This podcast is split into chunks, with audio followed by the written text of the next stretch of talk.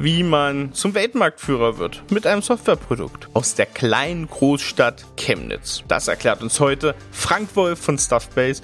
Wie holt man sich Marktwissen, Marktzugang und macht daraus eine echte Lösung und nicht irgendwie ein kaltes Stück Software. Außerdem erklärt er uns, warum seine eigene Anspruchshaltung dazu führt, dass man ihn nur mit sehr schweren Geschützen unter Druck setzen kann. Jetzt alles hier nach dem Intro.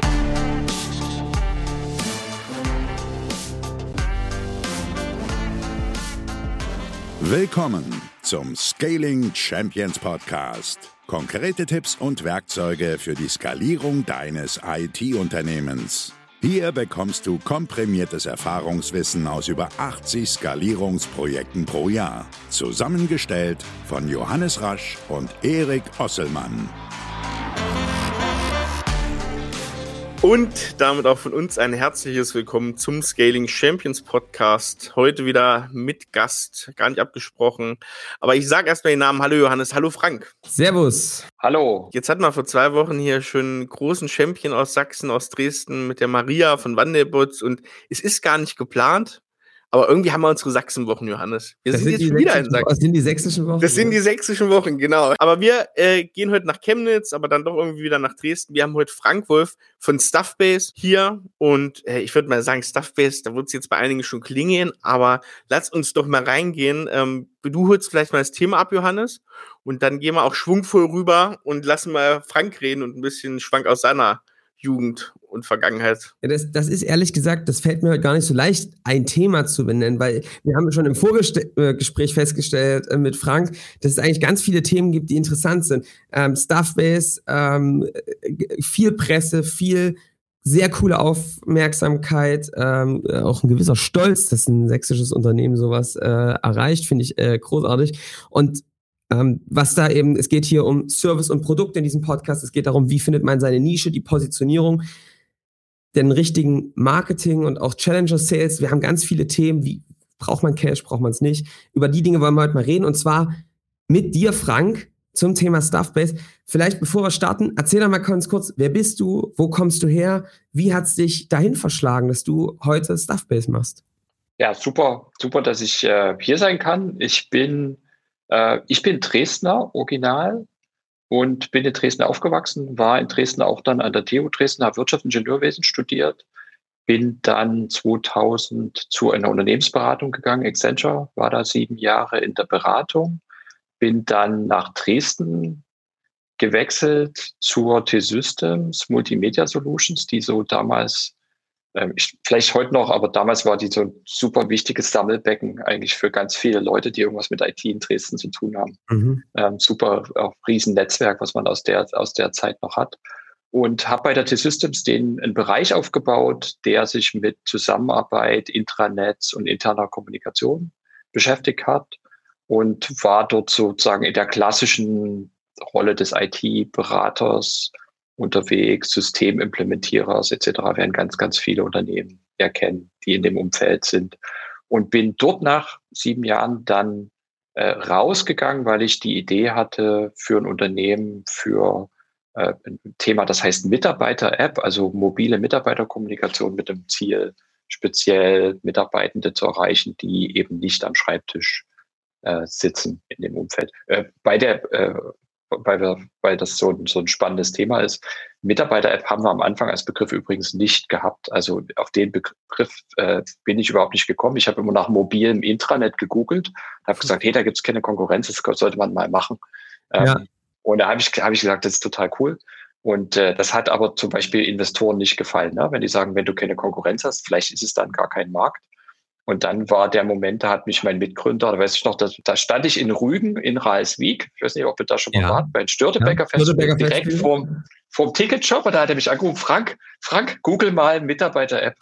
Und da gab es Wettbewerber und ich war vollkommen, dachte, oh Gott, äh, sollte man das jetzt stoppen? Und er sagte, das ist ja. super, das ist super. Ah, endlich können wir mal den Investoren einen Wettbewerb zeigen. Ja, also da, so viel zum Thema Mitarbeiter-App. Ihr habt zu genau. dritt gegründet? Das ist richtig. Wir haben zu dritt, also ich, äh, die sozusagen, ich kam aus dem Bereich, die, die ja. Idee kam von mir, aber ich war, ich bin sozusagen Wirtschaftsingenieur, das heißt, die Wirtschaftsingenieure sagen, wir sind die Meister des Halbwissens. Wir können alles, aber nur so, nur so halb. Da gibt es auch ähm, das andere.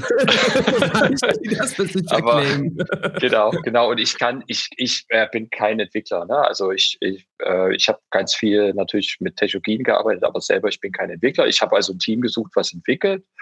Und äh, da hat uns äh, der Dirk Röbern von Comunado, damals zusammengebracht. Auch. Genau, der ist, der ist ja auch in Dresden super vernetzt. Ja. Äh, hat uns äh, zusammengebracht und gesagt, hey, da gibt es in Chemnitz ein Team, die haben ein Startup, das ist gerade, äh, die, die, die haben gerade kein Geld mehr, die suchen nach einer neuen Idee. Ähm, red doch mal mit denen und das war der, ist der Martin Böhringer und der Lutz Gerlach. Cool. Und der Martin ist eher so der Produkttyp. Äh, äh, ich glaube, der Martin ist auch der, der kann eigentlich alles, den kannst du irgendwie alles geben, der, der würde überall, ist überall gut. Ähm, und der Lutz ist, äh, äh, war auch schon etwas länger oder war so, ist mein Alter. Ähm, und der hat sich um den kompletten administrativen, rechtlichen Finanzrahmen gekümmert, ähm, was, was ich, was glaube ich mindestens genauso wichtig ist, dass du jemanden hast, der, der komplett einfach da hinten steht und, und alles abfängt, was da kommt. Ja. Und sag mal, wo steht ihr heute ähm, als Company? Ihr seid ja jetzt echt ganz schön gewachsen in den letzten Jahren. Wir sind äh, 2014 gestartet mit sechs Mitarbeitern und wir sind heute 600 Mitarbeiter. Äh, wir sind äh, weltweit wirklich unterwegs. Also wir haben, ich bin selber mit meiner Familie ein Jahr nach New York gegangen, 2016. Äh, wir haben dort unser New Yorker Büro aufgebaut. Wir haben letztes Jahr eine Firma Bananatech in Kanada dazu gekauft, die, die sich speziell auf so E-Mail-Newsletter für interne Kommunikation fokussiert hat. Die sitzt in Vancouver und wir haben ähm, Ende letzten Jahres noch äh, eine andere Firma Valo gekauft, die sitzt in Hauptsitz in Helsinki. Ähm, da sind auch noch mal neue Büros dazugekommen. Also wir haben jetzt wirklich Büros, du kannst die ganze Welt, also fängt an in Melbourne, äh, in Europa, Amsterdam, London, ähm, viel in Deutschland auch und in den USA, New York und in Vancouver. So, also äh, wir sind in einer relativ äh, ja, globalen Verteilung und wir sind jetzt vom Umsatz jetzt weit im zweistelligen äh, Millionenbereich und äh, sind da, denke ich, von den Startups äh, jetzt in, in Sachsen sicherlich da einer der Leuchttürme. Ne? Seid ihr die weltweit größte, der weltweit größte Anbieter für Mitarbeiter-Apps? Würden wir mittlerweile sagen, kannst du jetzt immer gut, jetzt sind wir im Marketingbereich, ja, ja, ne? aber äh, wenn du guckst, es gibt sozusagen einen Report weltweit, der ist der wichtigste, der ist, wenn man nach so nach Clearbox sucht, das ist so eine mhm. Analystenfirma, und die ranken uns als weltweit beste globale Empfehlung für Mitarbeiter-Apps. Ja, und das, cool, äh, darüber haben wir uns schon sehr gefreut echte Scaling Champions heute hier im Podcast ähm, mal wieder und ich ähm, würde ehrlich gesagt gerne auch direkt einsteigen. Ich habe ja schon mal im Thema ähm, mal so ein bisschen angeschnitten. Es gibt verschiedene Sachen und du weißt ja, alte Tradition bei unserem Podcast ist ja mal so zu reden auf diesem Weg, ne, dass du aus einem drei Gründer Unternehmen mit sechs Leuten irgendwie ähm, jetzt auf 600 zu bringen. Was würdest du sagen? Was waren so die größten Probleme und was war für dich so die Sackgasse der Woche, die du mitgeben kannst in dieser Zeit, die du irgendwie so für dich rausgenommen hast aus der Zeit? Also die, ich, ich kenne ja die Kategorie Sackgasse der ja. Woche. Ich hätte wahrscheinlich ganz viele Sackgassen, aber wenn ich ganz am Anfang anfange und so ein bisschen bei eurer Zielgruppe anfange, dann würde ich sagen, äh, ich hatte die Idee für eine Mitarbeiter-App und ich war ähm, also für dieses Mobile. Und ich, ja. ich kannte diesen Markt gut. Ich war echt überzeugt von der Idee. Jedem, dem ich die erzählt habe, habe gesagt, die ist echt cool. Das ist wirklich gut. Ähm, und ich habe gesagt, wie, wie setze ich das jetzt um? Und äh, muss dir vorstellen, ich bin bei der Telekom, ich habe einen Dienstwagen, äh, eine schöne Altersvorsorge, hab, bezahle meine Eigentumswohnung ab und bin so in diesem Mindset zu sagen, wie mit wenig Risiko kriege ich jetzt diese Idee auf die Straße? Ja? Ähm, und da bist du eigentlich, ich glaube, das haben viele irgendwie so Serviceunternehmen oder IT-Unternehmen, die sagen, hey, wir haben eine Idee und wir haben vielleicht diesen kleinen Prototypen und wie, wie kriegen wir das auf die Straße? Ja, so, jetzt habe ich die anderen beiden Mitgründer gefunden und ich war so in dem Mindset, naja, wir bräuchten so vielleicht 30.000 Euro, wir würden so einen, so einen halben Programmierer uns mal holen und machen das und vielleicht können wir dann ein Projekt so irgendwie äh, äh Time Material, würde man sagen, verkaufen dann können wir das so aufbauen mit ein, zwei Kunden und dann gucken wir mal.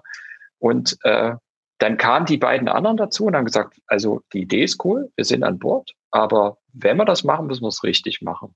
Und das bedeutet erstens, äh, wir brauchen Investor, wir brauchen eine halbe Million Euro und wir brauchen ein richtiges Entwicklungsteam, was dahinter ist, weil das, wenn das funktioniert, müssen wir ja dann auch weitermachen etc. Also es, es gibt es hier, es gibt keinen Graubereich. Also ja. wenn wir Produkt machen, dann machen wir richtig Produkt. Ja?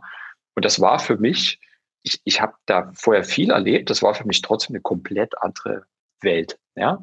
Und da habe ich gesagt, ja, okay, gut, können wir machen. Dann lass uns mal starten. Und ich bleibe dabei aber noch bei der T-Systems so ein bisschen, weil da kann ich so ein bisschen gucken. Und dann habe ich gesagt, das kannst du vergessen, weil äh, wenn ein Investor sieht, dass du noch ein bisschen bei der T-Systems bleibst, dann wird das Letzte ist, was sie geben, ist, ist uns Geld geben. Also ja. wenn, müssen wir alle ins kalte Wasser springen. Ja, ähm, ansonsten wird das hier nichts. Ja? Und das ist äh, auch was, was ich bei vielen anderen sehe. Ähm, ich werde jetzt immer mal so gefragt, hey, Fragen, wir wollen Investor, kannst du mal den Pitch anhören? Und oft ist es so, dass ein, dass ein Unternehmensgründer von so einem Serviceunternehmen dann hingeht und sagt, ich will hier was ausgründen. Ich habe so zwei, drei Mitarbeiter, die sollen das mit ausgründen. Ich bleibe erstmal hier, ich gucke mir das an. Und dann kann ich schon immer sagen, kannst du vergessen. Ja? Entweder du schneidest alles ab, du springst da rein und sagst, das ist es jetzt oder nicht. Ja, und die Sackgasse der Woche ist, glaube ich, aus meiner Sicht, du kannst Produktgeschäft nicht halb machen. Ja, nicht halb in der Abteilung von deiner Firma, nicht halb in deinem Leben oder in deinem, sondern du musst sagen, wenn ich, wenn du das willst, musst du es richtig machen. Mhm. Also man kann sicherlich, oder Frank, wie siehst du es, man kann sicherlich eine Idee irgendwie bis zu einem gewissen Level treiben, aber also ne, oder, oder, oder auch aus generieren aus dem Geschäft, aber ab einem gewissen Punkt musst du den Zopf abschneiden und äh, Klar. einspringen ins Wasser. Klar, du kannst die ja validieren. Du kannst ja auch gucken, ich, ich rede jetzt mit 20 Leuten und jetzt sagen wir alle, das ist cool. Ja. Ähm, natürlich ist es so, ich habe, ich hatte ein großes Netzwerk ähm, am Anfang von Stuffbase und ich habe mit vielen Leuten geredet und die haben alle gesagt, das ist cool nachdem ich gesprungen bin und wir das, diese Lösung in der ersten Version gebaut haben, habe ich mit denen allen wieder gesprochen, haben gesagt, ja, das ist cool. Mal gucken, ob es euch in zwei Jahren noch gibt und dann vielleicht. Und dann hast du dir gedacht, danke. danke. naja, das ist, also da kommen wir noch dazu, weil das ja. ist sozusagen das ist ja einer der Dinge. Also du, äh, ich habe mein Netzwerk am Anfang überschätzt. Mhm. Und ich glaube, dass du am Anfang komplett überschätzt, wenn du wirklich ins kalte Wasser springst, wenn du so eine kleine Bude bist, es gibt nicht viele Leute, die wirklich mit dir Geschäft machen wollen, weil das, das ist normal, weil im B2B-Business-Umfeld die meisten Leute wetten ja ihre eigenen Karrieren auch drauf und sagen, mhm. hey, ich, ich muss jetzt hier meinen Chef überzeugen und andere Leute, dass wir diese Software oder was auch immer einführen, weißt du? Ähm, du kannst jetzt nicht, nicht erwarten, dass es da ganz viele Leute gibt, die verrückt genug sind, ja. Ja. Da, da mit dir zu gehen. Du hast als IT-Berater, aber die Systems Leute beraten, die Intranet-Lösungen gesucht haben. Ne? Richtig, und da, genau. Und da genau. ist diese Idee entstanden, ah, guck mal, es gibt, weiß nicht wie viel, 70 Prozent, 60 Prozent wirklich Leute, die nicht am Laptop sitzen, ja. am Computer sitzen und ne, LKW-Fahrer, Lagermitarbeiter, die haben ja eher Smartphone in der Hand. Also richtig, du hattest richtig. sozusagen das Ganze auch aus einer, du hattest ja die Zielgruppenübersicht einmal komplett. Ne? Du saßt ja sozusagen genau am, am, am, am Trichter. Und trotzdem sagst du, war es dann schwer, wie bekomme ich wirklich Geschäft drauf? Also das sind ja zwei Sachen. Das ja. eine ist, was unser großer Vorteil war, wenn du dir den ersten Pitch anguckst, den wir gemacht haben und sagen, was wollen wir tun und was wir am Ende gemacht haben und was wir heute machen, das ist fast dasselbe. Also wir, weil wir es so gut wussten, ich kannte die Zielgruppe, ich kannte die Probleme, ich war in Dutzenden Projekten vorher und ich habe viel Softwareauswahl gemacht. Ich kannte den Markt und ich habe gesagt, das fehlt, das ist klar. Und das, wir hatten so diesen Punkt, äh, europäische Wäscher, Großwäscherei, 9000 Mitarbeiter, die Hälfte davon in den Wäschereien. Ja. Die haben gesagt, wir wollen ein Intranet haben und wir würden gern die in den Wäschereien erreichen. Und wir haben gesagt, es gibt dafür nichts am Markt. Ja. Und dann kannst du, dann hast du irgendwelche Buden, die sagen, ja, ah, wir können eine App bauen. Ähm, aber das, eine App zu bauen ist so schwer, weil sich die App Stores ja ständig ändern. Die muss dich ständig anpassen. Das ist ja nicht wie früher, dass du sagst, ich baue ein Intranet und dann bleibt das fünf Jahre. So eine App ist, ist ein ständiges Projekt. Wir haben gesagt, das ist eine Kategorie, die fehlt. Die ist eigentlich für alle von der Anforderung gleich. So, und das, das eine ist das zu kennen, aber das andere ist dann zu sagen, wenn du diese Sechs-Mann-Bude bist, die jetzt auf ein Jahr finanziert ist, äh, wie, wie überzeugst du denn jetzt ein großes äh, Unternehmen dazu, auf dich zu setzen und zu sagen, okay, äh, das rolle ich jetzt mal an 9000 Mitarbeiter aus. Das, das ist echt schwer. Da, ich würde dazu gleich nochmal kommen zum Thema, wie machst du denn so diese ersten Pages, die ersten Sales, ja. wie geht, damit geht man da ran? Lass uns mal kurz über das Thema ähm, Nische reden. Also du hast gerade sehr ja. schön geschrieben zwischen Service und Produkt, was da echt die Challenges ja. sind und dass du irgendwie das Pflaster abreißen musst ab einem gewissen Punkt. Trotzdem ist es natürlich auch Harakiri, ein, ne, ein bestehendes Geschäft, ohne dass du überhaupt irgendwas darüber weißt, in einfach ein, Produkt auf die Straße zu setzen. Das ist ja die Angst, die ganz, ganz viele haben. Ne? Einfach zu sagen, ja, dann mache ich jetzt halt Produktgeschäft und dann wachen sie auf einmal in einem Traum auf, wo sie das andere weggeschmissen haben und merken, ups, da ist ja gar nicht so richtig viel. Was mich jetzt schon interessieren würde, ist, wie denkst du denn über das Thema Nische? Ist das für dich ein Thema, wo du sagst, Mensch, guck mal, das war total wichtig, dass ich dieses Wissen hatte und ähm, dadurch konnten wir diese Nische so gut halten. Wie, wie, wie denkst du über das Thema Nische? Vielleicht so eine, eine, eine Anekdote daraus. Ähm, ich habe dann am Anfang gesagt, also jetzt ganz konkret, ne, gesagt, okay, wir sehen den Bedarf, dass es hier eine mobile App gibt. Ja? Und wir sehen, dass das ein Produkt sein müsste, weil ähm, du musst die ja ständig weiterentwickeln. Und äh, es ist gar nicht so einfach. Also gab es einige riesige Fragezeichen. Zum Beispiel aus Datenschutzgründen dürfen wir jemals eine mobile App auf ein persönliches Gerät, ein privates Gerät von Mitarbeitenden mhm. bringen. Wird ein normaler deutscher Betriebsrat sowas jemals durchwinken? Ne? Wussten wir einfach nicht. Ja? Das Spannende war nur, jedem, sagen wir mal, technisch versierten Menschen, gerade in der T-Systems selber damals oder anderen, denen ich das erzählt habe, die haben alle eigentlich zuerst gesagt, ah, das kann man doch selber bauen. Das ist doch eine App. Ja. man. Ne? So, wo du merkst, es gibt so ein, sozusagen bei den Leuten, die, die sozusagen, die entwickeln können und programmieren können, die gucken die Welt an und sagen, das kann man bauen, das ist da, das ist da gar kein Problem. Ne?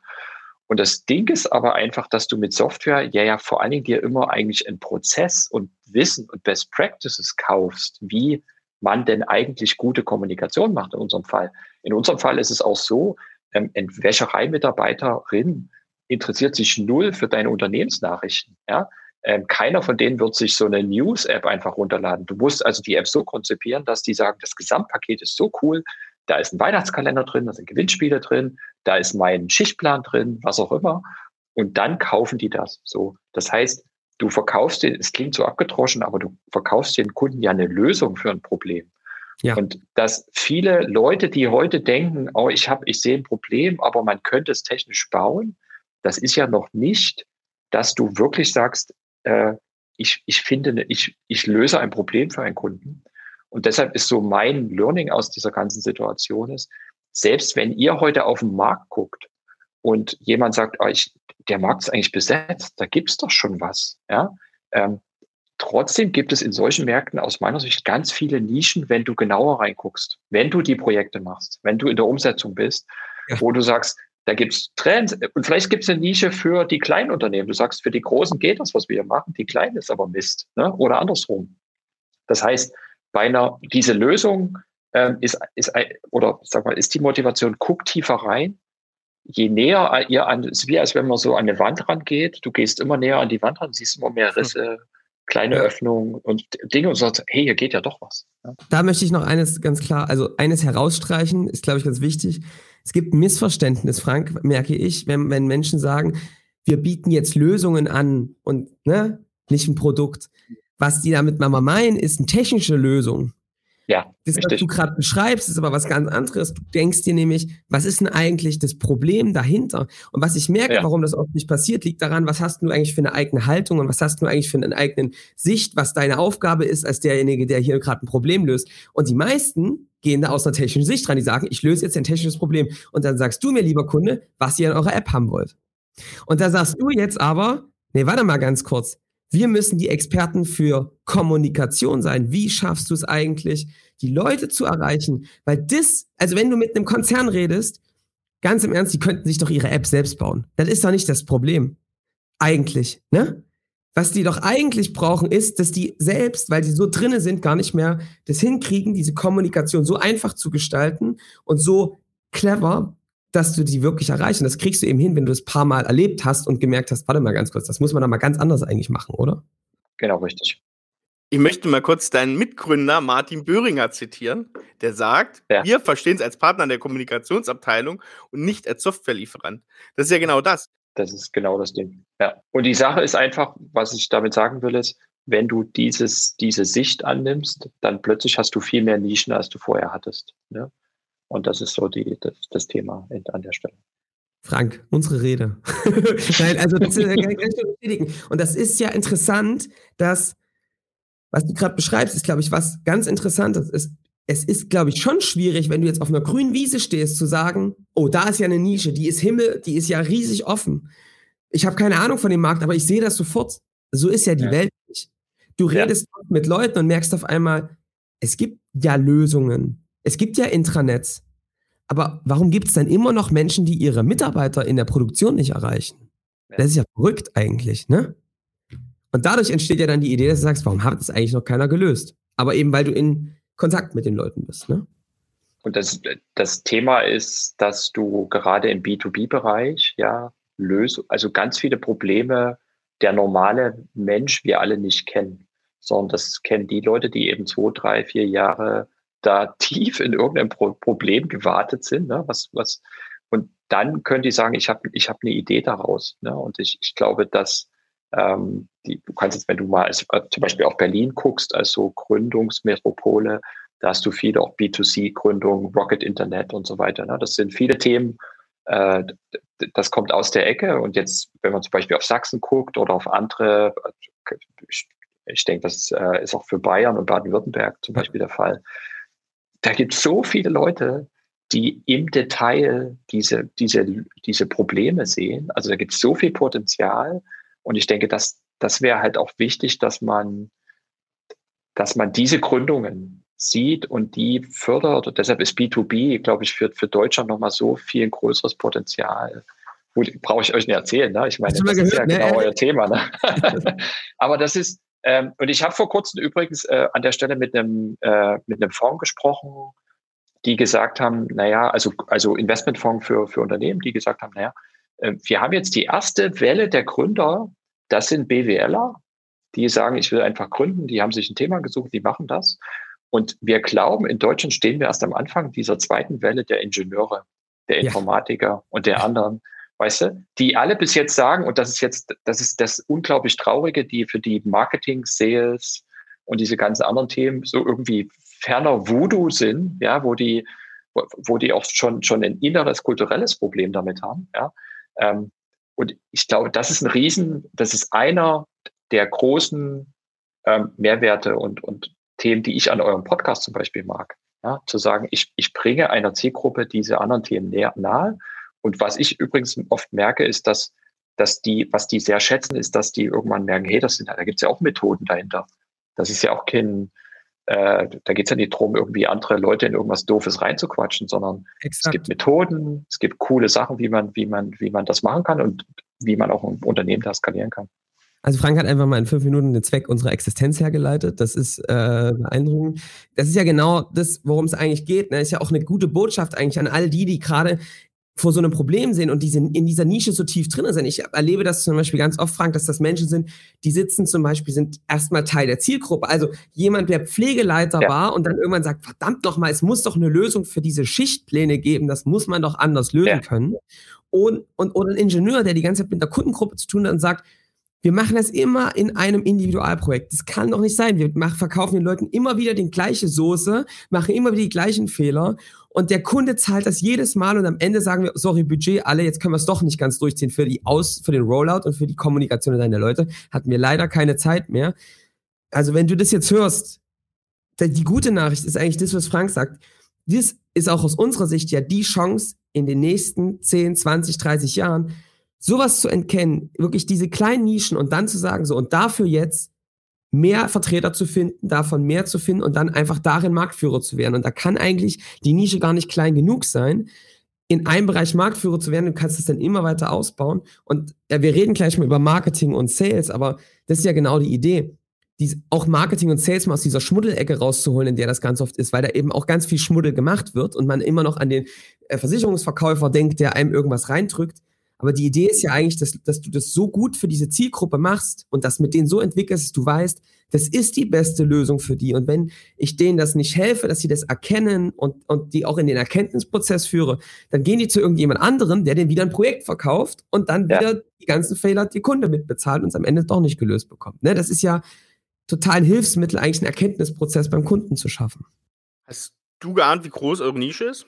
Also ich glaube, ihr seid bei 1000 plus Kunden inzwischen. Als du 2014 dastandest und gesagt hast, das ist eine Nische. Hast du gewusst, wie groß die Nische ist? Also wenn du unsere ersten Investorendecks anguckst, ja, da haben wir sozusagen, wir haben, äh, das ist wirklich lustig, weil in diesen Investorendecks, äh, ihr, also ihr, ihr werdet das ja sicher auch kennen, dass man, da malt man so eine exponentielle Kurve ein. Ne? Wir haben unseren Umsatz, sagen, hey, das ist super und jetzt machen wir unseren Umsatz. Ähm, wir haben heute tatsächlich, wenn wir drauf gucken, wir haben ganz genau in unserem ersten Deck diesen Umsatz gemacht. Das ist wirklich krass, wirklich krass. Ja. Ähm, also ich habe das damals gedacht, dass, naja, okay, für Investoren musst du halt so eine, so eine Kurve malen. Ähm, wir haben schon immer gesagt, wenn wir das, wenn wir Mitarbeiterkommunikation mobilisieren und wir haben gesagt, ungefähr zwei Drittel der Mitarbeitenden sitzen nicht an einem Schreibtisch. Und haben wir gesagt, das ist eigentlich unsere Zielgruppe. Und äh, dann da haben wir gesagt, unsere Nische ist schon relativ groß und vor allen Dingen haben wir gesagt, unsere, der Vorteil ist, der, ein Trend geht in unsere Richtung. Ne? Also das, das, kommt ja immer noch dazu. Ja. Die Leute verbringen einfach mehr Zeit am Mobiltelefon und es ist eigentlich vollkommen klar, dass äh, Unternehmenskommunikation auch auf die privaten oder auf Mobiltelefone kommen muss. Ja. Also das ist, das ist glaube ich, auch noch ganz interessant, ne? diese Kombi aus tiefes Wunschkundenverständnis, zu verstehen, was treibt die Leute um, zu auch mehrfach zu hören, Mensch, da gibt es einen Schmerz, der ist ungestillt und ja. zu merken, ein Trend entwickelt sich in unsere Richtung. Ne? Also es gibt, ähm, es wird mehr Mobile kommen, ähm, aber auch, ne, es ist ja noch ein zweiter Trend eigentlich, Frank, oder ist es, dass sie verstanden haben, dass wir auch, dass sie auch mehr diese Mitarbeiter auch ähm, erreichen müssen, ähm, um die auch zu binden, weil das einfach in Zukunft immer entscheidender wird. Ne? Das sind ja, glaube ich, mehrere Trends. Und da kann man dann schon sagen, Mensch, das ist eigentlich so interessant, um das da reinzulaufen. Bist du dann ja, hast du dann ja auch gemacht, ne? Genau. Und sag mal dann, also muss ich mir das jetzt so vorstellen, hast du dann, habt ihr am Anfang, äh, wie seid ihr nach reingegangen, um eigentlich auch diese Nische für euch nochmal klarer auch zu erobern, da reinzugehen? Hab, was habt ihr da am Anfang gemacht? Wie seid ihr da vorgegangen? Naja, ich glaube, das habt ihr ja auch in, in äh, habe ich bei euch schon ganz oft gehört in anderen äh, Gesprächen das Entscheidende sind dann einfach wirklich Gespräche, die du hast. Ne? Ja. Also jedes Gespräch, jedes, also ich habe äh, eigentlich die ersten zwei Jahre habe ich komplett unseren Vertrieb gemacht. Ähm, ein Großteil ein paar, ähm, und äh, mir das ein bisschen mit Martin noch geteilt, aber wir haben keinen Vertriebler gehabt. Und das heißt, du, du hast jedes einzelne Gespräch, das du selber führst. Und nach jedem Gespräch hast du irgendwas gelernt. Und ich habe das dann auch so gemacht, du, du änderst deinen Pitch eigentlich von Gespräch zu Gespräch zu Gespräch. Exakt. So, und du, dir kann halt niemand irgendwas erzählen. Du weißt es einfach, wie es ist. Ja. Ne? So, und das, das ist, denke ich, im Kern das Entscheidende, weil das ja auch das ist, wo am Ende jemand sagt, ja, ich unterschreibe jetzt hier einen Vertrag. Ihr, ihr kriegt jetzt Geld von mir und ich mache das mit euch. Ähm, das ist ja so viel Mehrwert, als wenn jemand sagt, hey, das klingt interessant. Ne? Also interessant findet es immer jeder. Aber äh, und in dem Moment lernst du ja auch deine Grenzen kennen, wo deine Nische ist am Anfang, wer, wer deine Kunden sind, was deren Herausforderungen sind. Das, ich, ich würde das fast nicht mal als Vertrieb bezeichnen, weil am Anfang ist das ist eher Positionierung am Anfang. Ja. Ne? Also du, du, du, du bist dabei, sozusagen, was ist der Product Market Fit? Äh, was suchen die Leute wirklich? Wo, wo sind die Probleme, die ich habe? Also wo, wo muss ich zum Beispiel am Produkt noch Dinge weiterentwickeln oder äh, habe ich jetzt Datenschutzthemen? Muss ich auf eine deutsche Cloud gehen, weil ich halt jetzt in Deutschland das nicht an einem Datenschutz, sondern an einem Betriebsrat vorbeigeht, was auch immer. Ne? Das sind ja alles diese Themen. Und auch, wie nenne ich das Kind? Also wie, wie heißt das Problem? Wie, wie, wie reden denn meine Zielkunden über das Problem? Wie nennen sie das? Wie nennen wir unser Produkt? Dass die Leute, das Ziel ist ja, dass ich in einem Satz das Produkt sage und die im Kopf ein Bild haben, was korrekt ist. Ja, und die, die sich nichts anderes vorstellen. Und wir haben zum Beispiel bei uns gemerkt, dass Mitarbeiter-App als Begriff super Begriff ist. Ja, die haben sofort, es ist für Mitarbeitende, es ist mobil und die haben alle im Kopf ein, ein gutes Bild gehabt, was es ist. Ne? So, und dann Und mobiles Intranet hat da irgendwie nicht so. Intranet ist für viele uncool und das ja. ist alt und so weiter und so fort. Und das, das, das und aus meiner Sicht, ja, also jetzt, äh, ich, ich war so tief in diesem Thema drin, für mich war das dasselbe. Ja? Genau. Aber für jemand, der das, der das nicht kennt, ist es so ein riesiger Unterschied. Ja? Und dann, dann hast du, deshalb, ich, äh, ich bin ja, mache jetzt viel Produktmarketing und ähm, was ich dabei gelernt habe, ist, dass, dass Begriffe spielen einfach so eine riesige Rolle. Ne? Wenn du, hast du wirklich deinen Begriff gefunden, der dein Problem, der deinen Markt, der deine Kategorie beschreibt. Ne? Weil wenn du den Begriff hast, dann kannst du Suchmaschinenmarketing machen. Dann wirst du gefunden von den Leuten, die genau dieses Thema suchen. Und das, das musst du erstmal machen. Und das ist ja auch wieder ganz interessant, was du ja eigentlich beschreibst, ist ja eigentlich nicht das also du hast ihn, glaube ich, dann festgestellt, aber was du ja eigentlich gemacht hast, ist nicht, dass du den Begriff gefunden hast, sondern dass ja eigentlich der aus den Gesprächen heraus entstanden ist, ja, dass du durch die Gespräche heraus eigentlich gesehen hast, Mensch, wie nennen die das eigentlich? Wie reden die da eigentlich drüber, über das, was sie brauchen? Ähm, ist total spannend, ne? Hat ja auch viel damit zu tun, sich selbst ein bisschen zurückzunehmen und mal zu hören, was machen die anderen da.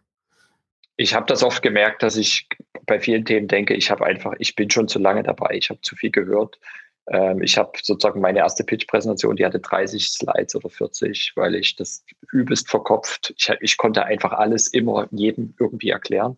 Aber ich habe auch später gemerkt, als wir äh, angefangen haben, mit Vertrieb aufzubauen, ich war, wir haben Probleme gehabt, die zu schulen, weil die sozusagen von uns so eine, so ein, wie so ein Universitätskurs in, in Intranet, so dem ganzen Thema, ich wollte denen immer alles erklären, aber das, äh, oft fällt es dann schwer, das runterzudampfen und wirklich sagen, was sind die Essenz, was müssen, äh, wie, wie sollten wir gut drüber reden, was ist unser Pitch, etc.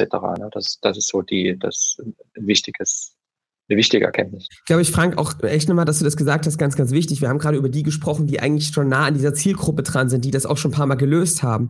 Die, was ein totaler Vorteil ist, was gleichzeitig aber auch eine Gefahr ist, die man sich einfach bewusst werden muss, dass man eben oft schon dieses Problem gelöst hat.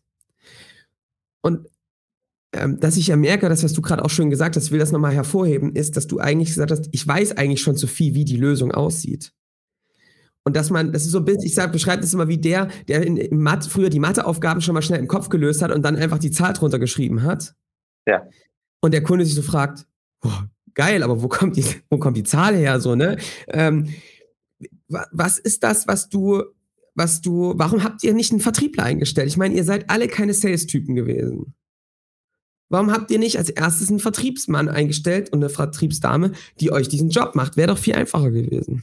Also da, das sozusagen, da, da muss jetzt auch, da, da geht, kommen jetzt ganz viele Würmer, Würmer raus bei der Frage. Ne? Also sozusagen die, äh, das erste, ich glaube, Vertrieb, wenn jemand von außen auf das Thema guckt, denkt der, der, der, der nennt das Vertrieb. Im, Im Kern sind es eigentlich drei Dinge, die du machen musst. Das erste ist Positionierung. In der Positionierung musst du sagen, wie rede ich über unser Problem, was wir lösen? Ähm, was sind meine Vorteile? Also wie, wie, wie ist sozusagen der Pitch? Ja, könnte man es auch äh, äh, sagen. Das zweite ist, ähm, also mir fällt das nur das englische Wort ein, die englische, die in den USA nennt man das Demand Generation oder Lead-Generierung. Ne? Ja. Ich muss Leute finden, die das spannend finden. Ja, und die, die sagen, ich, ich habe dieses Problem. Ne? Und das dritte ist das, was eigentlich Vertrieb ist. Vertrieb ist im Kern für mich, dass ich, ich sage, okay, da gibt's ein Lied, da gibt's jemand, der hat Interesse oder der hat gesagt, ja, ich höre es mir mal an. Und das ist der Moment, wo jemand im Vertrieb hingeht und aus diesem ersten Interesse einen unterschriebenen Vertrag macht. Ja? Ähm, und das, das ist ja das Schlimme. Du stellst einen Vertriebler ein in einer, du hast eine Dreierkette. Ja. Erstens Positionierung, Demand Gen und Vertrieb. Und jetzt stellst du als erstes einen Vertriebler ein, ohne ihm eins und zwei zu geben. Das ist mhm. sozusagen de, das pure Rezept, um jemanden ultra zu frustrieren, zu sagen, mein Vertriebler funktioniert gar nicht.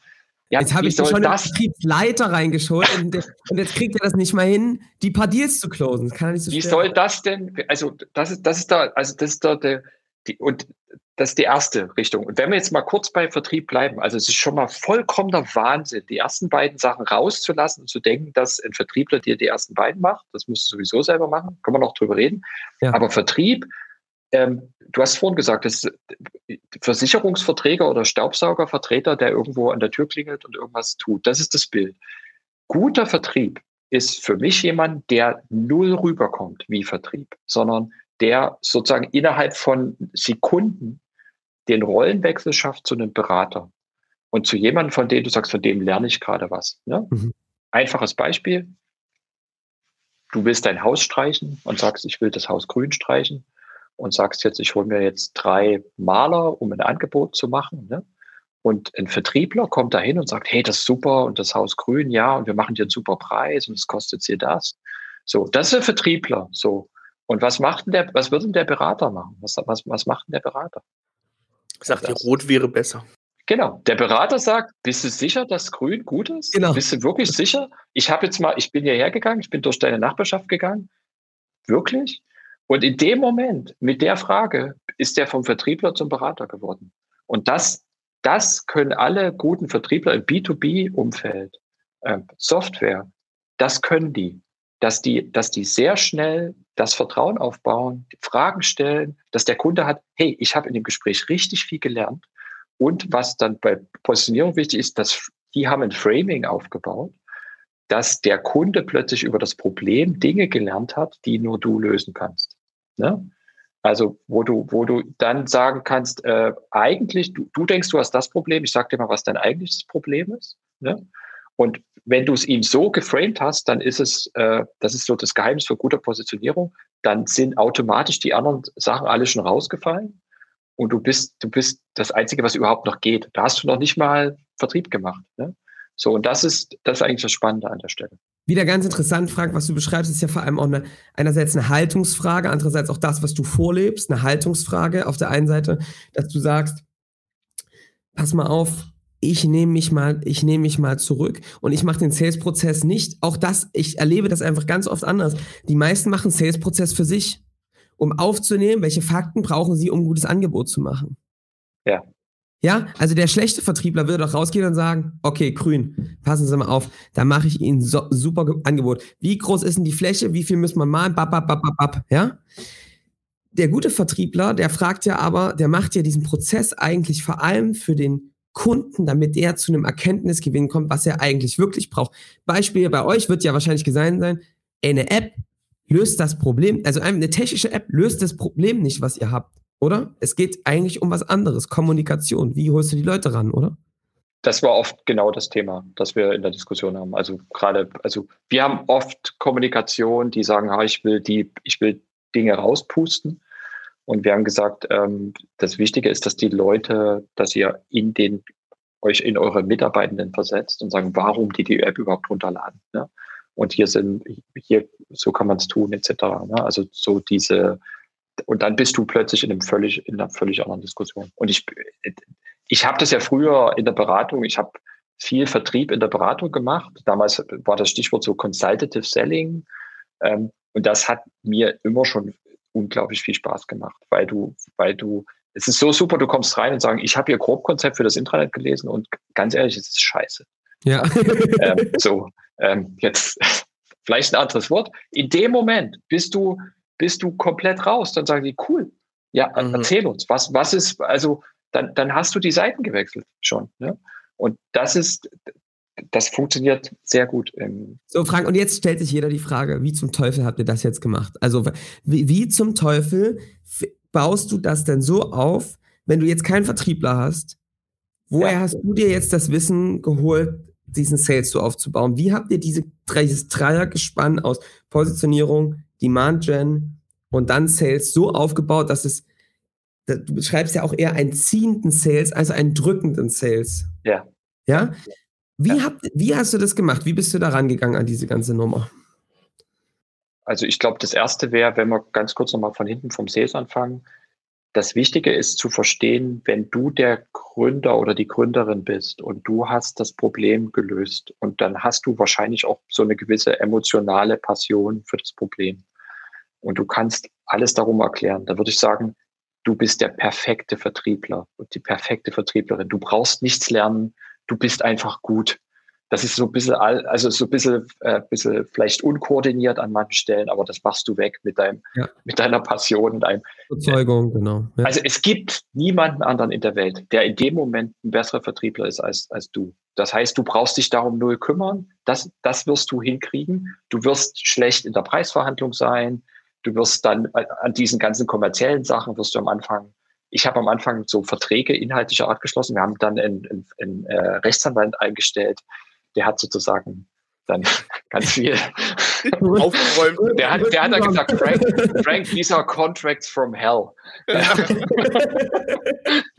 Und aber gesagt, okay, das ist so. Ich meine, der hat das jetzt alles aufgeräumt, das ist gut, aber am Anfang geht es ja erstmal nur darum zu sagen, okay, ähm, so, also du kannst Vertrieb rausnehmen. Was, womit du dich beschäftigen musst, ist Positionierung und Marketing. Das ist das Entscheidende. Ja?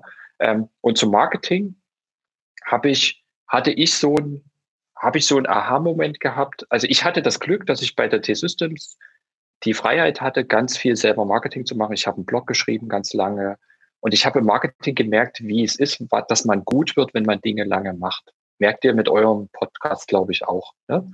Das ist, das ist, es ist, das ist eine Magie, die, die zu merken ist einfach ist, ist toll. Ne? So, drauf zu bleiben, ähm, ne? das ist so ein bisschen dieses drauf zu bleiben, besser zu werden und einfach, sein. Und das, ja. ja, das, das Tolle am Marketing ist, wenn du ein Jahr lang einen Podcast machst, passiert nichts. Wenn du ein Jahr lang einen, einen Blog schreibst, da passiert nichts. Und dann hören alle anderen auf und du machst einfach weiter und dann merkst du geil. So, ja, so das ist. Aber was, was nochmal ein, ein ganz anderer Aspekt ist, wenn du, eine, wenn du ein Unternehmen gründest. Es gibt ein Buch, das heißt Crossing the Chasm. Ich weiß nicht, ob ihr das kennt. Ähm, wenn ich jetzt sagen würde, lies jetzt, äh, wenn du, wenn man anfangen will, lies nur ein Buch, lies das. Weil in dem Buch ist eine, ist eine, ist eine ganz spannende Weisheit drin. Wenn du, das habe ich ja mit meinem Netzwerk gemerkt, du bist neu, du hast was entwickelt, ja, und du willst es jetzt verkaufen. Äh, niemand aus deinem Netzwerk nimmt dich ernst, weil die sagen, ja, überleben wir die, die ersten zwei Jahre. Du brauchst genau. also am Anfang jemanden, der unglaublich verzweifelt ist mit dem Problem, was du löst und der wirklich bereit ist, sogar auf so eine völlig äh, windige, kleine, junge Firma zu setzen. Ja? Und das Problem ist also, du suchst am Anfang die Nadel im Heuhaufen von deinen Kunden. Ja? Und das Blödste, was du machen kannst, ist eigentlich so ein Outbound Cold Calling. Ich telefoniere mal die großen, die, die 100 deutschen Automobilzulieferer ab, weil die, das ist, das ist Zeitverschwendung am Anfang. Am Anfang musst du sagen, es, es, es funktioniert genau andersrum. Es gibt ein paar Verrückte auf dieser Welt, die würden mir Geld geben. Ja? Und ich muss sicherstellen, dass die mich finden, weil die werden suchen. Die, werden, die, die haben das Problem und die suchen danach. Unser erster Kunde kam aus Zürich. Das war ein Uhrmachermeister in Zürich mit einer viel zu kleinen Firma. Aber der hat uns, der hat Stuffbiz gekauft. Der zweite Kunde kam aus äh, Sydney. Das war eine PR-Agentur aus Australien. Unser dritter Kunde war ähm, die äh, Berliner Verkehrsbetriebe. Also auch eine, eine, eine super Geschichte da, wenn man da tiefer reinguckt. Ähm, was, woran ich sehr glaube, ist, dass du, äh, und es gibt so dieses Konstrukt von Inbound und Outbound, ja. dass am Anfang Inbound viel wichtiger ist und besser funktioniert. Und du intensiv am Anfang dort rein investieren solltest. Du kannst doch ausbauen, das haben wir auch, wir haben alles gemacht, du machst sowieso alles. Ne? Aber dieses Verständnis, dass ich sage, ich muss, ich habe ich hab ja eine Einsicht in den Markt mit meinem Produkt. Ich, also ich habe ich hab irgendeine Ineffizienz entdeckt und jetzt löse ich die und ich äh, die in den Markt zu tragen, darüber zu sprechen. Ne? Und damit sichtbar zu werden, das ist die Top-Aufgabe und das ist kein Vertrieb. Ne? Das ist das ist Marketing. Und das bedeutet, das kannst du auch nicht delegieren. Da kannst du nicht sagen, ich kaufe mir jetzt jemanden, der mir den, die ersten 100 Blogartikel schreibt, sondern du als Gründerin musst am Anfang sagen, äh, das ist, warum wir das tun. Und ja. wa was ist das Problem, was wir lösen? Du musst bei Google wissen äh, und von der Positionierung, was sind deine Begriffe? Du musst darüber gefunden werden. Und dann fängt das an, dass sich Leute finden. Und e egal wie du das machst, da kann man auch lange drüber reden, was sind beste Marketingkanäle und wie erkennst du, was, was für dich da gut passt. Aber deshalb glaube ich, wenn du Gründerin bist und Marketing nicht ernst nimmt und vernachlässigt, dass, dann wird es viel, viel, viel schwerer. Und wenn du dich fragst von außen, warum Stuffbase so gewachsen? Weil wir am Anfang viel Zeit in Marketing investiert haben, wir viel Content geschrieben und wir haben kein Bullshit-Content geschrieben. Ja, also die drei wichtigen Dinge für Employee Engagement sondern wir haben wirklich gesagt, wir reden mal über Mitarbeiter-Apps, über mobile Intranets. Warum ist das ein Problem? Wie lösen wir das? Etc. Ne? Und wenn du das als damit, wenn, wenn ich anfangen würde wieder oder jemand den Tipp geben kann, würde ich sagen, fangt an mit Positionierung. Wie beschreibt ihr euer Problem? Und fangt an, wirklich euch nach außen, also sichtbar zu machen mit Google etc. Ich weiß gar nicht, wie die das vor 20 Jahren gemacht haben. Ähm, es ist so einfach heute. Ne? Frank, dieser Nukleus, den ihr da hattet am Anfang, ne? du hast sofort diese drei Unternehmen aufgezählt, den ihr, die ihr da am Anfang hattet, die inbound reingekommen sind, die ihr gesucht habt, wo ihr wusstet, die haben genau so ein Thema. Das sind doch auch extrem wichtige ja, Unterstützer auf diesem Weg auch, weil die haben natürlich nicht in dem Umfang, wie Stuffbase heute ist, wie die Mitarbeiter-App heute ist, Produkt bekommen. Die haben bestimmt noch Kinderkrankheiten da dran gehabt. Aber das sind doch, das zeigt sich bei uns auch, ne? Diese ersten Kunden, die diesen, diesen Nukleus bilden, die deine Idee wirklich einmal gesehen haben, die gesehen haben, was kann dahinter liegen, das sind so wichtige Fans auch auf Dauer gesehen. Und das sind Leute, wo du dich immer drauf verlassen kannst, immer ein gutes Bild zu bekommen. Wie ist deine Idee? Weil ich glaube, wenn du die Idee am Anfang gut austariert hast und diesen Nukleus bildest, das sind Leute, die können dich auf den ganzen Weg in deiner gesamten Geschäftszeit begleiten und den kannst, die kannst du immer um Rat fragen. Das ist bei uns zumindest so. Wie ist es bei dir? Das ist, ist eine super Beschreibung, Erik, von, wenn, wenn du Crossing the Chasm liest, die sagen halt, was sind diese ersten Kunden? Und das sind genau diese Leute, die dann auch ähm, für dich loslaufen, auch eine Referenz sind und die, die sozusagen da eine Unterstützung sind. Ne? Und die, ähm, bei uns war das natürlich so, also diese, dieser Uhrmacher, der war einfach viel zu klein für unser Produkt. Also wir sagen ja heute, ne, so eine Mitarbeiter-App, du brauchst jemanden, der die betreut, du brauchst jemanden in der internen Kommunikation, du brauchst so drei, 200, 300 Leute mindestens. Ne? Also da war, aber schon Berliner Verkehrsbetriebe, da war damals, die hatten einen neuen Leiter Kommunikation, David Rollig, der, das war eigentlich Wahnsinn, dass der auf uns gesetzt hat. Und ich bin dem so dankbar heute dafür. Und der hat, wir haben die, das ist immer noch unser Kunde und wir haben die äh, äh, super betreut und wir haben ein, ein super Verhältnis und der hat uns auch ganz viel, auch Vorträge mitgehalten und uns mitgeholfen. Also diese, ähm, da, das sind echte Helden, ähm, die da, oder, oder äh, wir hatten Fiesmann als einen der ersten Kunden, damals war Carsten Lukassen da, ähm, echte Helden, die, die, denen du nicht, nicht, äh, nicht genug danken kannst, weil die, weil die einfach auch ein bisschen ein persönliches Risiko eingehen, ne? aber damit dich natürlich auch auf eine andere Stufe heben. Ich möchte auf zwei Punkte noch hinaus. Erstens möchte ich was unterstreichen, was du gesagt hast, was vielleicht auch wieder eine Message sein kann, ist, du musst nicht ein übelster Guru in Marketing sein. Ich glaube sogar, es hilft, wenn du es nicht bist, sondern, ja. sondern einfach zu sagen, ey, ak zu akzeptieren, dass Marketing einfach gerade am Anfang, aber eigentlich über die ganze Entwicklung super, super entscheidend ist und dass du davon nicht die Augen zumachst, sondern akzeptierst, dass es deine Aufgabe ist und die Verantwortung ist, das zu treiben, weil es sonst keiner tun wird. Und dann ranzugehen und gar nicht mit diesem ganzen, ich finde auch die ganzen Techniken und das alles kann man auch erstmal zur Seite stellen und sich zu fragen, was für Informationen braucht denn eigentlich mein Gegenüber, um wieder diesen Erkenntnisgewinn zu bekommen, dieses Nutzen vor Gewinn. Das habt ihr auch herrlich gemacht, dass du gesagt hast, was brauchen die eigentlich für Infos? Wie können wir denen eigentlich nochmal da helfen? Weil dann wären wir ja automatisch auch irgendwie so schon so ein Berater, Trusted Advisor, bevor die eigentlich schon mit uns gesprochen haben. Und dann werden die sich irgendwie melden, ne? Das ist absolut. Und ich, ich sag mal ein Beispiel ähm, für, für Marketing. Ne? Ähm, du, es, gibt, es gibt so ein schönes Sprichwort, wenn du neue Ideen brauchst, dann lese. Wenn du deinen Kopf klar kriegen willst, dann schreibe.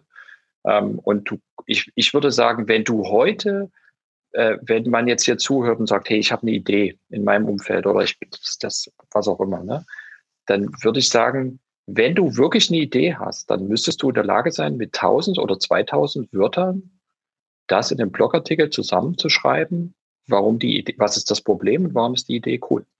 Wenn, ja. wenn dir das schwerfällt, dann hast du keine Idee, ganz ehrlich. Ja? Also dann, und wenn du, wenn du das dann noch ein paar Mal machst und dann links und rechts noch Themen beleuchtest und das, das äh, auf den Blog stellst oder auf deine Webseite stellst, dann hast du irgendwann, und wenn du so ein paar Basisthemen von Suchmaschinenoptimierung machst, dann fängst, fängst du an, irgendwie sichtbar zu werden in einer super, super Mini-Nische, weil Leute aber merken, hey, hier ist jemand, es gibt so viel Schrott im Content-Bereich draußen. Und wenn du in dem Moment, wenn die merken, hey, da hat jemand wirklich, da ist eine Seele dabei, der hat eine Emotion, vor allem hat er eine Meinung zu was, ja, dann, dann ist das relativ einfach und du brauchst kein super Marketer sein, was auch immer. Ne? Und das ist, ist, wie, das ist wie das, dasselbe wie im Sales. Du brauchst kein Sales. Du bist selber der beste Salesmensch in, in dieser Gründerrolle. Und im Marketing, klar, brauchst du ein bisschen Hilfe, vielleicht bei, ich muss jetzt eine Webseite aufsetzen, etc. Aber ich würde sagen, wenn du ein Unternehmen gründen willst, dann solltest du dich damit so mit ein paar Basics auf jeden Fall beschäftigen. Und übrigens, was wir ganz am Anfang gemacht haben, wir haben auch gesagt, wir setzen das am Anfang in Englisch auf, weil wir wollen sofort weltweit ähm, damit rausgehen und wir wollen nicht in Deutsch anfangen. Und wir haben immer Englisch first gesagt sozusagen und dann gesagt, äh, wir übersetzen Dinge noch ins Deutsche. Noch, äh, was ich sehr, sehr interessant finde, ist, ähm, du du kannst, du hast gerade gesagt, du musst ja nicht unbedingt outbound rausgehen, ne? Und ehrlich gesagt, diese erste, ich weiß, diese ersten Kunden, ne? 10, 15 Kunden, die kann man ja total händisch eigentlich sich holen, ne? Du kannst ja eigentlich, ähm, du kannst darüber sprechen, du kannst Vorträge halten, du kannst in einem ganz kleinen Community, die ich ehrlich gesagt auch empfehlen lassen, von den ersten begeisterten Kunden einfach weiter. Also die ersten 10, 15 Kunden, da musst du auch nicht den Outbound Kanal bauen und jetzt hier ne, irgendwelche Cold Calls machen. Du hast ja sowieso nicht das Selbstbewusstsein ne, und das Produkt, damit du dort die Leute wegpustest in dem Cold Call, oder? Das ist genau richtig. Also die, äh, ich, ich glaube, Outbound kann funktionieren, aber sozusagen in in, äh, in den USA sagt man, Outbound ist a Numbers Game. Ähm, ja. Das heißt, da geht es ganz viel drum, um, um sehr viel Aufwand reinzustecken. Ne? Und ich glaube, du hast am Anfang, ich kann mal ein Beispiel geben für, für Stuffbase. Ne? Also wir haben ähm, uns ähm, Adressen besorgt von Kommunikationsleuten. Das, haben, das war ziemlich aufwendig und wir haben denen allen einen Brief geschickt. Und da war so eine so ein, so ein gestanztes, sah aus wie ein iPhone und da war so ein Flyer von uns drin. Da kamen ein paar Themen. Ich habe ganz viel über Xing gemacht am Anfang habe einfach Leute angeschrieben und gesagt, hey, wir haben eine Mitarbeiter-App, habt ihr Interesse? Nicht, nicht mehr. Das war das Schöne an diesem Wort. Also die, das Wort hat es beschrieben, ne? Äh, wollte, wollen wir mal reden. Ne? Ähm, wir haben, ich habe versucht, Leute tatsächlich outbound kalt anzurufen. Das habe ich ein paar Mal gemacht, aber das war, das war ziemlich frustrierend, A und B, nicht, also nicht sehr erfolgreich. Ja? Dann sind wir viel auf Veranstaltungen gegangen und haben das mitgemacht und haben aber, äh, also der Kern allen war trotzdem Content, also wirklich gute Inhalte erstellen und damit auch bei Google äh, schrittweise sichtbar zu werden. Und dann am Anfang eigentlich alles, du machst einfach alles, du sagst eigentlich ganz wenig Nein und ja. probierst einfach ganz, ganz, ganz, ganz viel aus. Ne? So, ja. da passiert dann einfach erstmal monatelang nichts und dann merkst du, oh, ja, ich habe sie letzte Woche, äh, letztes Jahr habe ich sie dort gesehen und dann wo du denkst, ah, wie mache ich denn Marketing-Erfolgsmessung in so einem Umfeld? Ja. das ist am Anfang. Es, es, gibt dazu übrigens einen neuen Begriff, den finde ich total super, weil der das genau sagt. Der heißt Dark Social. Ich habe nicht, weiß nicht, ob ihr den schon mal gehört habt. Das ist so ein Trend aus den USA, wo die sagen, weißt du was, vergiss es einfach, dass du es messen kannst. Ähm, sei einfach da, sei authentisch und sei gut. Ja. Erik, äh, Frank, da würde ich dich das nächste Mal mit bei uns ins Marketing-Meeting mal mit einladen wollen. Ähm, ja, damit rein. Da hätten wir noch mal ein, zwei Fragen. Ähm, sehr cool. Also die, äh, das ist äh, echt eine coole Erkenntnis. Äh, auch, glaube ich, was, was Mut macht. Ich finde auch, weißt du, Frank, was du gerade so schön geschrieben hast, ist dieses, der, der Founder, der, der einer Verantwortung gerecht wird. Jetzt gibt's ja aber Gründer da draußen, die sagen, ey, sorry, ach, Sales, ne? Sales, Marketing, das ist gar nicht meins. Ich will doch einfach nur ein Produkt bauen. Gerade wenn man aus der IT-Welt kommt. Gerade aus der IT, ey, wir haben, also es ist eigentlich der Standardfall, dass Leute, die jetzt ein System ausgebaut haben, eine Produktunternehmen, eine Projektunternehmen, dass die eigentlich alle technische Fachkräfte waren. Was macht man da? Also äh, erstens, meine Meinung steht, dass das im Zweifel super Vertriebler sein können. Also ich glaube, das erste ist mal ein Selbstcheck, ähm, ob man ein vollkommen falsches Bild von Vertrieb hat. Ähm, das zweite ist, ähm, wenn du uns als Gründungsteam anguckst, was ich, was ich auf jeden Fall unterstreichen würde, ist, dass du komplementäre äh, sozusagen Kompetenzen brauchst. Ja, also das, was echt blöd ist, wenn sich drei Berater selbstständig machen oder drei, äh, drei Softwareentwickler oder sowas. Bei uns hat sich das super verteilt zwischen Product Guy, Finance Legal Guy und sozusagen the Market Guy, sozusagen, wenn du da auf mich guckst. Und das dritte wäre, ich glaube, wenn du, wenn heute jemand da draußen sitzt und sagt, hey, ich bin, ich bin jetzt der Tech-Typ, ja, ich suche jetzt jemanden für Vertrieb, da würde ich sagen, guck auf keinen Fall, nimm keinen Vertriebler, das ist vollkommen das falsche Profil für dich, nimm den Berater. Ja? Ähm, weil das, das, das ist eigentlich das, was du brauchst. Also du brauchst jemand, der, der in der Beratung unterwegs war, der Leuten zuhören kann, der diesen Ansatz kennt, der sozusagen Probleme auch strukturieren kann. Ähm, und der Berater sind fantastische Vertriebler, die sind bloß keine guten Vertriebler in der Skalierung. Also die, die verstehen nicht, wie ich 10 oder 50 oder 100 Vertriebler führe und strukturiere und sozusagen einen großen Bereich aufbaue. Aber für den Anfang sind die, sind die fantastisch. Also vielleicht das noch als, als Tipp an der Stelle. Ne? Nimm keinen Marketingmenschen, kein, kein Vertriebler, nimm, nimm den Berater. Äh, manchmal gibt es diesen, diesen Jobbegriff Business Developer noch. Ähm, der ist so ein bisschen vielleicht auch undefiniert, aber Business Developer ist von mir, ähm, es gibt so eine ganz einfache Unterscheidung, wie man das machen kann. Ne? Was, was unterscheidet ein Business Developer und ein Vertriebler?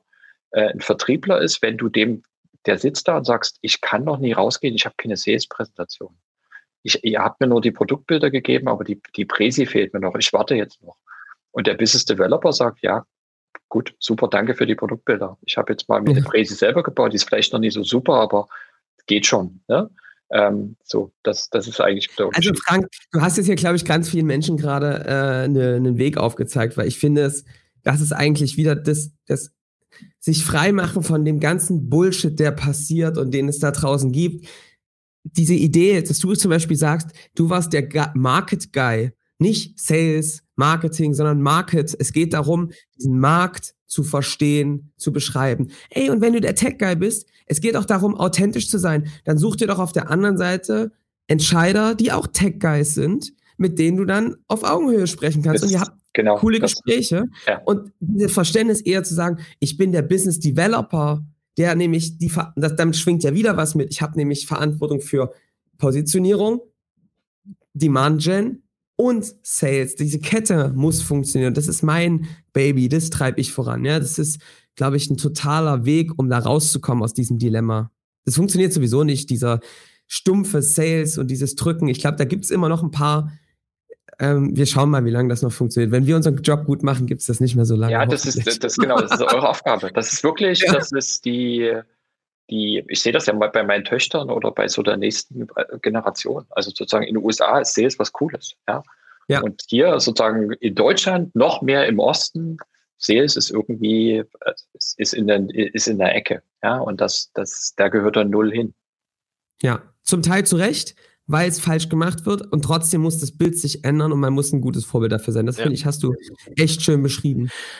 Frank, jetzt würde mich mal noch interessieren, zwei Sachen, nämlich zum einen, ihr habt natürlich eine ganz wilde Wachstumsphase jetzt auch hingelegt, ne, die letzten acht Jahre und das natürlich auch viel anorganisch. Ne? Du hast über ein paar Zukäufe auch geredet, die ihr ja. hattet. Wie seid ihr diese Wachstumsstrategie wirklich von so einer ne, aus Chemnitz herausgegangen. Und was siehst du da auch vielleicht für so einen Aufruf an andere Gründer, ne, an Leute, die jetzt nicht sagen, ich muss jetzt hier klein denken und denke erstmal auf den kleinen Markt, sondern zu sagen, wir können hier wirklich in Deutschland Weltmarktführer werden. Ne? Ihr seid jetzt Weltmarktführer wahrscheinlich so in einem Ding aus Chemnitz heraus, in einem geilen B2B-Umfeld. Das geht doch auch noch für mehr Sachen. Du hast gesagt, umso weiter ich an die Wand rangehe, umso mehr Risse siehst du. Das geht ja, doch für ja. viele. Das werden doch viele Leute in Deutschland schaffen, gerade in dieser Nähe zur Industrie, gerade mit dieser Nähe zur Old Economy. Das ist doch möglich. Was kannst du denen mitgeben? Wie habt ihr es gemacht? Was können andere machen? Also ich glaube, das, das war ja auch so am Anfang meine Sackgasse der Woche, was nachdem wir uns da, und ich selber bin da auch so reingewachsen, mental. Ne? Wir haben von Anfang an gesagt, wir würden hier gern wenn wir das machen mit Stuffbase und unsere, wir investieren ja auch unsere Lebenszeit alle hier rein, ne? Und wir können auch ganz viele andere Sachen machen. Ähm, und was wir gesagt haben, wenn, dann versuchen wir was Großes zu bauen. Ne? Und wenn das nicht funktioniert, dann scheitern wir halt dabei. Aber wir würden gerne nicht, wir wollen nicht was bauen, wo wir sagen, bis zu unserer Rente haben wir jetzt hier 50 Leute und, und segeln so im Sonnenuntergang. Das, das, das ist ein super Geschäftsmodell, das kann man machen und das ist alles gut, aber wir haben gesagt, das wollen wir gerne nicht. Also wir wollen, wenn, wollen wir es groß machen und wollen, du kannst auch sagen, was sind jetzt Ambitionen, da, da, ich bin da vorsichtig, aber die, äh, wir, irgendjemand muss mal der erste ostdeutsche Konzern im DAX werden und Ähm, vielleicht, vielleicht werden wir das oder vielleicht wird das Wandelbots oder jemand anders. Ich, ich werde mich für jeden freuen, der da ist. Ähm, einfach weil, es Zeit ist, ja, dass, wir, dass, dass man da, da groß denkt. Und also das, das, das mal die Basis. Ne? Ähm, und das Zweite ist, was ich so mittlerweile gelernt habe, ist, du kannst, wenn du dich mal, das klingt jetzt, das klingt jetzt hart, aber wenn du dich auf den Finanzierungsweg einlässt und du gehst mit einem Investor, ne, dann kannst du auch nicht sagen dazwischen, ah, jetzt machen wir mal ein bisschen so, lass uns mal so ein bisschen klein bleiben, gerade ist doch schön, ähm, sondern dann bist du eh auf dem Weg. Dann triffst du eine Entscheidung und dann, dann hast du ja eine Finanzierung, du hast eine, eine, eine Bewertung, die du vergrößern willst, wo, wo, du eine nächste Finanzierungsrunde machen willst und so weiter und so fort. Ähm, dort ist ja auch sofort der Moment, wenn du sagen würdest, du würdest Gewinn machen. Ja, also wir könnten die Firma auch auf Gewinn drehen ähm, äh, in irgendeiner Form, aber da würde jeder sagen, krass, wenn du jetzt Gewinn machst, du könntest ja aber schneller wachsen, wenn du das Geld, was du gewinnst, ausgibst für weiteres Wachstum. Ne? Also ich glaube, es gibt diesen Pfad einfach, wenn du sagst, ich äh, nehme Fremdkapital auf und will richtig Gas geben, dann willst, musst du auch groß werden wollen. Du solltest, wenn du so auf diese 50 Mann, ähm, wir segeln in den Sonnenuntergang Richtung guckst, sollst du kein Fremdkapital aufnehmen. Würde ich aus heutiger Sicht ganz klar auch immer, und ich mich fragen immer Leute, ah, sollte man, wie geht das mit Investoren und so weiter? Ich sage immer, im ersten Schritt überleg dir, ob du das willst. Ja, weil das bedeutet einfach, dass du groß werden willst und dass du, ähm, dass, dass du eben sagst, bei, nicht bei 100 ist Schluss oder bei 300 oder was auch immer, sondern äh, du willst gerne mal irgendwie an die Börse gehen. Ja, ja. Und ähm, also ich glaube, das ist, das ist eine sehr gute äh, Erkenntnis, dass auch wirklich als eine Option raufzunehmen. Für viele ist das ja, Frank, ich habe mich immer gefragt, warum ist das für viele keine Option? es ist von vielen Unternehmern ein großes Motiv die Freiheit. Ja. Und viele kommen aus einem Umfeld, wo sie keine Freiheit erlebt haben. Kurz, kurzer Exkurs. Viele haben eine ähnliche Story wie du, kommen aus irgendeinem Konzern, haben irgendwo gearbeitet, haben dann sich selbstständig gemacht, weil sie gesagt haben, ich kann das hier nicht mehr, ich muss das mal selbst machen, haben das aufgebaut, waren dann kurz frei, dann sofort Sklave des eigenen Unternehmens, 90-Stunden-Woche, ja. geackert wie die Blöden, auf 40 Leute hoch. Du dachtest immer, dann wird es einfacher. Ähm, dessen ja, ist genau. nicht so. Ja. Es wird schlimmer und zwar viel schlimmer, wenn du das System nicht veränderst. Ihr wisst Bescheid. Dann schaffst du das vielleicht, wenn du irgendwie coole Partner und so weiter hast, dich da rauszuziehen, dass das System auch nicht funktioniert. Das ist somit neben dem Unternehmen gründen eine der schwersten Aufgaben, die es überhaupt gibt, sich aus dem ganzen Zeug rauszuziehen und das System so zu bauen, dass es ohne einen funktioniert. Und jetzt kommt der Frank und sagt, so, und jetzt machen wir das Ding mal richtig. Jetzt holen wir uns, nehmen wir uns eine Idee, das, was du gelernt hast, du baust es richtig und holst dir Venture Capital, holst dir einen extern, der dir Geld gibt. Und jetzt stell, ihr sagt ja, das ist der Knoten, der bei vielen noch platzen darf. Jetzt fühlt sich das doch an wie das nächste Gefängnis, in das du reingehst, weil dir dann jemand von oben sagt, was du jetzt zu tun hast, was für einen Kaffee du trinkst, was du, welche Termine du hast und wieder reinrennst ins nächste Hamsterrad. Ist das so? Also das vielleicht das erste, äh, was ich komplett, was mich sehr überrascht hat, ist, dass dir eigentlich niemand sagt, was du machen sollst. Also ich, ich, hat, ich habe immer gedacht, Venture Capital bedeutet, dass du, dass irgendwelche Investoren da sind, die dich in Board-Meetings anschreien und sagen, ist doch alles scheiße hier und was, was auch immer. und das ist, also, das ist null der Fall. Also das ist, ähm, das hat mich wirklich überrascht. Also diese, vielleicht haben wir da auch jetzt Glück mit unseren Investoren, ähm, aber die sind einfach erfolgreich was, sein, Frank. Sie kann sagen. Ja, das kann, vielleicht ist es das auch, ne? aber was ich so sehe, ist den Investoren ist doch klar, dass sie das ganze Ding nicht nicht zum Fliegen kriegen ohne die Gründer oder Gründerinnen. Und das das merkst du. Ähm, das merkst du einfach, dass, dass die da sehr zurückhaltend sind, dass die versuchen, dich zu unterstützen ähm, und dass die auf der anderen Seite aber wissen, also sozusagen der, der, der sichere Weg in, in richtig Ärger ist, wenn sie jetzt, also für einen Investor, für einen Investor ist das Schlimmste, was passieren kann, ist, dass die, die feststellen, die, das Gründungsteam funktioniert nicht und sie müssen die austauschen, extern jemand reinholen, das ist ja ein, ein, ein unglaubliches Risiko für alles. Ja, ne? Ja. So. Und deshalb, was ich wahrgenommen habe, ist erstmal, dass dieser Umgang sehr, sehr eher vorsichtig ist, sehr respektvoll und sehr, also nicht so, wie man sich das von außen vielleicht vorstellt. Ne? Vielleicht als erstes. Ne? Auch Zeit dafür, ähm, eine neue, ein neues Bild davon zu malen, wie sowas abläuft. Ne? Ja, das, das gerade also, bei ich, alten ich Gründern ist das total entscheidend. Älteren. Ja, ja, ja, ja, ja. Die, die sozusagen, und ich habe das, auf der anderen Seite ist es so, wenn ich jetzt mich angucke, ähm, ich habe mich eh selber immer viel, ich bin viel, ehr, viel ehrgeiziger als mein Umfeld.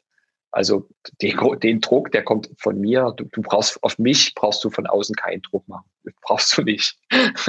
so und das, äh, das und ich glaube, dass das wissen Investoren auch, dass sie da, wenn sie die Leute vor sich haben, also in die sie da investieren, die gucken dich ja auch ein bisschen länger vorher an, äh, dass sie dann irgendwann sagen, Druck braucht diese diese Truppe jetzt nicht, sondern die braucht eher, dass wir so mal ein paar die haben ja auch ein bisschen Erfahrung, die sind, die haben auch schon mal gesehen, wie, wie geht ein Börsengang, ne? was ja. muss man machen und, und äh, äh, solche Themen. Aber was, was auf jeden Fall richtig ist, ich würde nicht sagen, du gehst dann in ein Gefängnis rein, aber du gehst schon in, in was rein, wo du sagst, es ist jetzt relativ, also es gibt ein paar Mechanismen, die du dann nicht mehr alle in der Hand hast. Ne? Also wo du, wo du einfach sagst, ähm, ich, ich habe dann, ein Ziel ist dann nicht zu sagen, ich bleibe bei 10 Millionen Euro Umsatz, ähm, habe so ein, äh, eine Million EBIT im Jahr und, ähm, und kaufe mir eine Finca ne, und, und mache das dann so. Das funktioniert mit dem Investor nicht, weil der Investor ja schon irgendwie sagt, wie, wo, wo, wo ist der Exit? Also wo ähm, gehen wir irgendwann mal an die Börse, kauft uns jemand oder, oder was tun wir, was tun wir mit diesem Unternehmen? Das, das ist definitiv, das definitiv eine The ein Thema, was du auf dem Schirm haben musst, ja. Ja, ja. Und mit dem Wissen hilft das sicherlich, ne? Dass man auch, es ist nicht alles, es ist nicht alles einfach, aber zu wissen, ey, du hast schon gewisse Freiheiten, aber es gibt auch ein gewisses Ziel, auf das du zuarbeitest, ne? Das ist schon, äh, das muss man klar verstehen und das mit, ist ja. Mit dem, genau, mit dem Wissen und äh, ich kann sagen oder wir können sagen, wir haben gesagt, wir wollen was, wenn wir es machen, versuchen wir es groß zu machen. Wir sehen, dass es ein und das sind ja nicht nur wir, das sind ja auch alles sowas wie Wandelbots zum Beispiel. Ja. Ähm, wir sehen, dass es, was mich sehr stolz macht, dass es, dass es so einen Leuchtturmeffekt hat hier auch in Sachsen, dass man sagt, hey, du kannst, du kannst quasi ein Einhorn in Dresden aufbauen, es geht, oder und in Chemnitz. Ne? Also die, und das andere sagen, hey, ich sehe das und ich, ich überlege jetzt auch, ob ich was mache. Mhm. Das ist super. Und wir, wir sehen auch, dass wir es, es gibt jetzt mit Stuffbase plötzlich Jobprofile äh, in Sachsen, die, die gab es hier vorher nicht. Also Produktmarketing. Wer, wer kennt sich denn mit Produktmarketing aus? Ja? Mhm. Weißt du, wer ist denn, wer kennt sich mit SDR, also Sales Development Themen aus, mit Product Management Themen für große SaaS-Plattformen und so weiter? Das ja. ist ja auch was, was wir helfen, diese, diese ganzen Firmen in dem Umfeld, an der Stelle mit aufzubauen, einfach weil es gerade größer wird. Das Ding ist ja, es kennen sich Leute in Sachsen und auch so in der Eifel oder in Thüringen, aber die sind meist nur zu Weihnachten da oder zu Ostern. Ne, aber diese Leute, ja, ne, die, die, die wollen wir, die, die wollen wir auch wieder haben. Ja, genau. Komm die zurück. Leute, genau, zu, zu nehmen und da in eine Heimat zu geben, wo sie sind, ne? Und nicht nur immer Berlin oder München, wie auch immer. Auch tolle Städte. Aber Frank, darum geht es doch im Endeffekt, oder? Also ich würde mal ein bisschen das Big Picture aufmachen. Du hast gerade vorhin eigentlich was, wir haben über Gründer geschrieben und wie sie ähm, in solchen Nischen hochgehen können. Ich meine, das ist doch die, das ist doch die Chance, oder? Also ist, ich bin auch nicht so ein Fan, immer diese, diese Dystopien aufzumachen, alles geht unter und wir werden ja total abgehängt. Ich meine, aber das ist doch the, the window of opportunity, oder? Ich, diese, diese Region, wo Leben echt lebenswert ist. Ne? Ich meine, Dresden, guckst dir doch mal an, ey, da waren ganz viele Jahre, wo gesagt, hier gibt es zwar mega Fachkräfte, aber wo sind die ganzen Jobs? Ne? Die gehen eben alle genau weg. Und ich meine, das ändert sich jetzt, finde ich, schon in den letzten Jahren ziemlich stark. Es geht los im B2B und ich glaube auch, was du vorhin beschrieben hast, die Welle läuft langsam los, aber das ist doch eine mega Chance, oder? Für diese ganzen ähm, Gebiete, ähm, um da wirklich vorwärts zu gehen, so eine Unternehmen zu bauen, wie ihr es gemacht habt.